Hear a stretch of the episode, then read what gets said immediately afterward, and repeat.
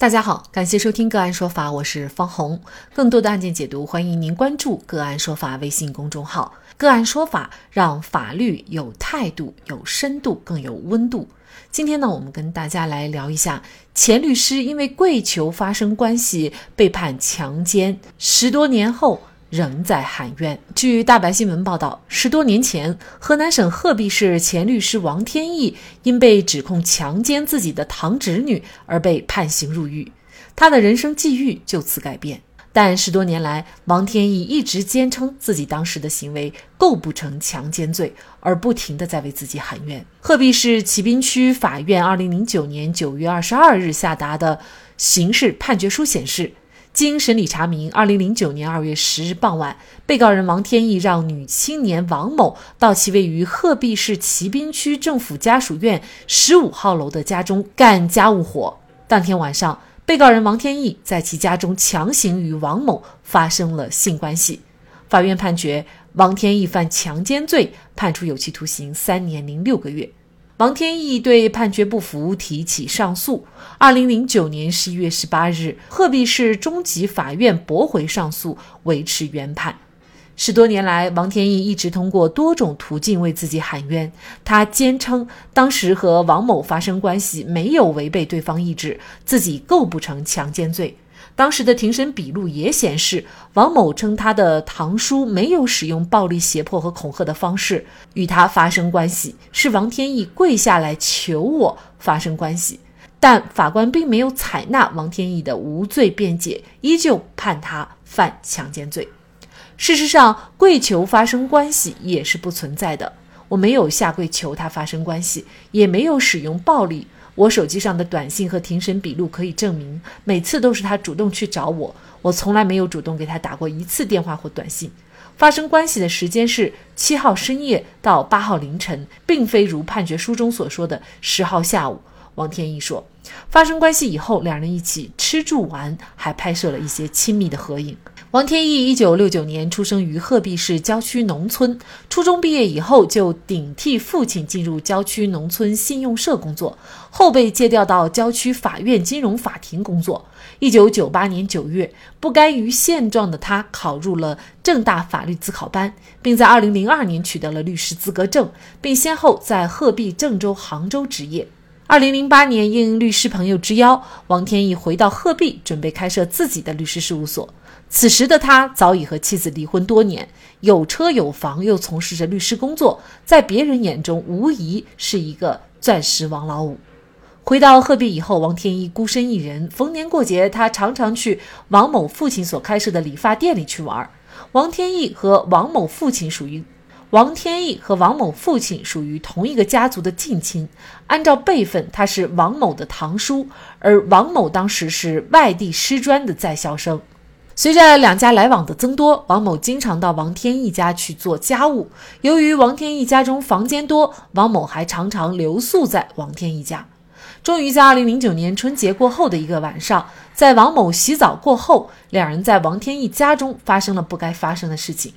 在王某及男朋友看来，这属于堂叔强奸堂侄女；但在王天意看来，两人属于自愿，自己构不成强奸。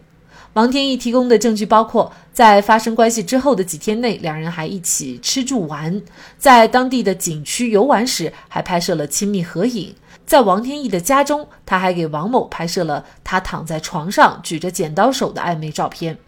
王天一还说，当时王某还两次给他发短信，保证他不会有事。但这些短信证据连同手机交给警方以后，竟莫名消失。王天一说，他和王某的关系真正恶化或翻脸的时间节点，是在王某的男朋友王某强了解此事以后。王某强的询问笔录显示，他是在十二号做了女朋友一天的工作，才说服王某一块儿去报案的。前不久，当初指控王天益的证人之一王某的伯父给王天益发微信说：“大家都知道他冤，但事情过去这么久了，为了双方的家庭和家族的名誉，就别再想着翻案了，可以腾出精力做点别的事情。”王天益已经对这个建议予以拒绝。王天益说，他已经向有关部门写好了遗书，决心誓死讨公道。这不单单是为了自己，也是在打一场偏公益性质的官司。因为对一个人的不公，就是对所有人的不公。跪求发生关系算不算是强奸？就这相关的法律问题，今天呢，我们就邀请云南大韬律师事务所主任、云南省律师协会刑事专业委员会副主任王绍涛律师和我们一起来聊一下。王律师您好，主持人好，听众朋友大家好，感谢王律师。王某啊，这名女性说，她的堂叔啊，也就是啊王天意，没有使用。暴力、胁迫和恐吓的方式和他发生关系，是王天意跪下来求他发生关系的。这种跪下来求他发生关系，算是强奸吗？呃，在对这个案件进行评论之前，我想有两点必须要做出声明或者叫说明。第一个呢，就是我们只凭法律。不凭私德，呃，涉案的王天义当事人对他的师德的问题，我们不予置评。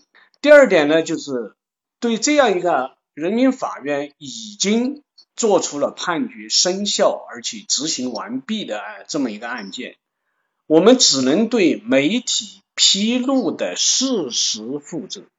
也就是说，你不能对所谓的案件事实的真相或者卷宗内究竟是个什么样的情况，因为是不得而知。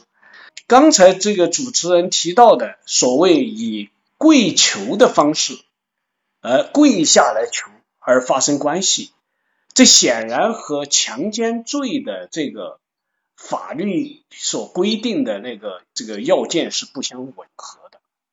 那么强奸罪构成强奸罪的这种这种是什么呢？第一个要违背妇女的意志。那么即便是他跪下来求你，那你也要有一个同意的这么一个过程。呃，你只要同意，他就没有违背你的意志。第二个，采取暴力或者暴力相威胁或者其他的方法，导致这种女性不能反抗、不敢反抗。不知道反抗是在这种情况下，在这个案子当中，如果仅仅是跪下来求你，而他没有采用暴力或者暴力相威胁，没有导致你这个所谓的受害人呃不能反抗和不敢反抗，那么他就不具备强奸罪当中的那种客观的构成要件。显然，在这种情况下就不能认定为强奸的犯罪。那么，就目前媒体报道的资料来看呢，王天意呢，他后来他还举出了一些证据，比如说事发前的照片和事发后的照片等等。那么，通常情况下，法院认定一个人强奸的话，证据要达到一个什么样的程度才能够定罪？实际上，认定强奸罪，它确实是非常有难度的，因为性犯罪它本身就是一个高度隐秘的、私密的这么一种犯罪。所以他在呃判断或者认定构成强奸罪是相当具有难度的。刑事案件它的证明的证据要达到什么呢？叫做要排除一切合理怀疑。这个案件当中，这种是否构成强奸罪，一方实际上他也没有说他通过什么样的手段来。进行强奸，只是说一个跪下来求发生关系这么一个情况。那么在法官来判断这个案件的时候，他一定要综合性来进行考虑。比如说，他们在案发前是一个什么样的关系？有没有这种恋爱性质的或者暧昧情感的？有没有这样的这种关系？好，然后还要判断在案件当中。他具不具备反抗的这么一个条件？也就是说，他有没有不能反抗、不敢反抗的这种情况？被告人是否使用了暴力或者暴力相威胁，或者其他的，比如说用酒灌醉掉这种，或者用其他的一些一些药物的这种行为，有没有这些客观行为？哎，最后就是他们发生这种关系以后。两人是又是处于一种什么样的关系？比如说发生关系以后，两个人就就就矛盾发生了这个剧烈的变化，然后就报警，或者说就闹得这个非常不可开交，还是双方还有一些暧昧的，或者说有有有这些举动。那么从本案的这种事实来可以看得出来，他们之前就是因为有一些亲属关系，就经常在一起相处的，而案件过程当中又没有足够的证据来证明被告人王天益使用了暴力、暴力相威胁或者其他的方法，导致被害人不能反抗，不知道反抗。案发以后，那么双方又还有这些非常亲密的这些照片。呃，来说明这些问题。那么从这些综合来可以判断，要认定他是强奸，实际上这个案件是很有值得商榷的一方面的。那么为什么说这个受害人他又必须要跪下来求发生关系这么一个情况？这个王某的男朋友所谓做了他这个女朋友一天的工作，才说服王某去报案的。这里面实际上。我们就要分析这个这个受害人王某的一个难处，什么难处呢？因为他本来就没有使用暴力，他又不想捏造事实说这个王天益使用了暴力进行强奸，他他也不想这么捏造，所以他就只能说是跪求，他不是说强求，而是说跪求。男朋友面前，他必须要找到一个合理的理由。否则，他就他们恋爱关系可能就会产生裂变，甚至于人家对他的评价就觉得是一个非常随便的这么一个女人，所以他必须要找一个跪求这么一个理由，这是第一个难处。第二个难处，他要翻案的话，他是实际上是非常为难的。在男朋友做了一天的工作以后，然后他这个话说出去了。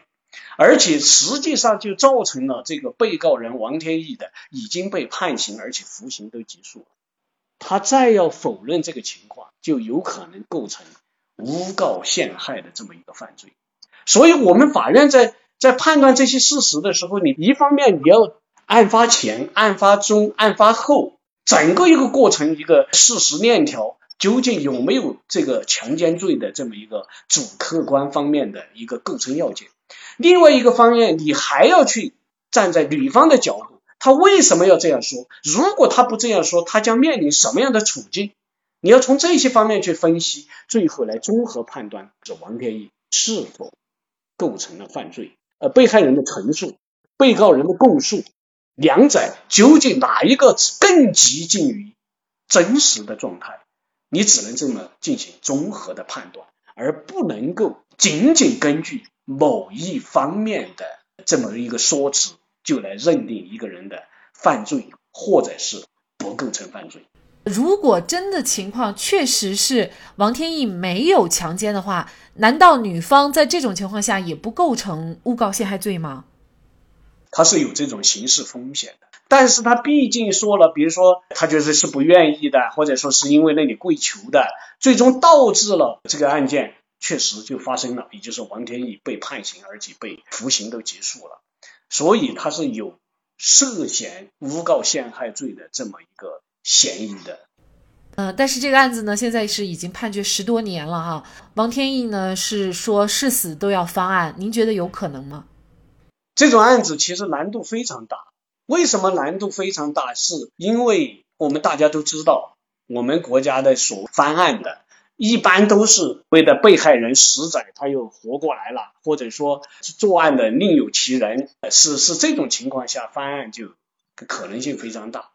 而像这种案件，实际上之前的这些事实其实已经存在了，不是有案件发生了新的变化或者有新的证据，它仅仅是什么呢？就是对这些证据怎么去综合分析的问题，怎么去综合取舍的问题，怎么去判断的问题。而是这种问题，这种案件要进行翻案的话，难度是非常之大的。我们也不能说说绝对没有可能，但是我只能说难度非常之大。因为为什么呢？因为他不是说，呃，比如说现在我找到一个新的证据，我没有发生这种性关系，或者说是其他的有一个新的这个这个判决足以推翻原来的判决。它不是这种情况，而是因为这些案件事实早已存在，都在卷宗里面，无非是怎么看待、怎么判断、怎么来综出综合做出一个裁决的问题。而这个认识问题是很难去得到纠正的。我们只能对案件、对媒体披露的事实负责。所以，如果又仅仅是认识上的问题，是很难得到翻案的。如果哈，就是说卷宗当中的定案证据确实是不充分、不确凿的话，而且证据链之间又不能够一一对应的话，在这种情况下，仍然是达不到翻案的条件吗？其实我刚才其实已经讲了，大概可以从两个大的方面来看的。第一个就是这种案件是因为认识上的问题、判断的问题、对证据的取舍的问题，是这个问题。而不是说，呃，我们现在有了新的证、新的事实，它不是这个。第二个就是，是我们的这个司法的这种惯例，或者说司法的，呃，一方面它确实还是有它正面的东西，我们必须要维护一个已经生效判决的这种稳定性、权威性。只要没有绝对的或者足以推翻原来的判决的这种事实和证据，一般情况下，你都要维护它原来案件的权威和它的稳定性。我们的这种自我纠错的这种功能，实际上我们的司法实践不理想的。自我纠错的这种功能，他是不强的。堂叔和堂侄女发生关系，显然这是反伦常的行为。作为一名曾经的律师。他为自己的行为付出了惨痛的代价，他能否为自己洗冤，我们也将继续关注。好，在这里再一次感谢云南大韬律师事务所主任、云南省律师协会刑事专业委员会副主任王绍涛律师。那更多的案件解读以及呢我们的线上视频讲法内容呢，欢迎大家关注我们个案说法的微信公众号。另外，您有一些法律问题需要咨询，都欢迎您添加幺五九七四八二七四六七。这部手机号的微信号向我们进行咨询，我们会将您的问题转给我们专业资深的律师进行解答。好，感谢您的收听，我们下期节目再见。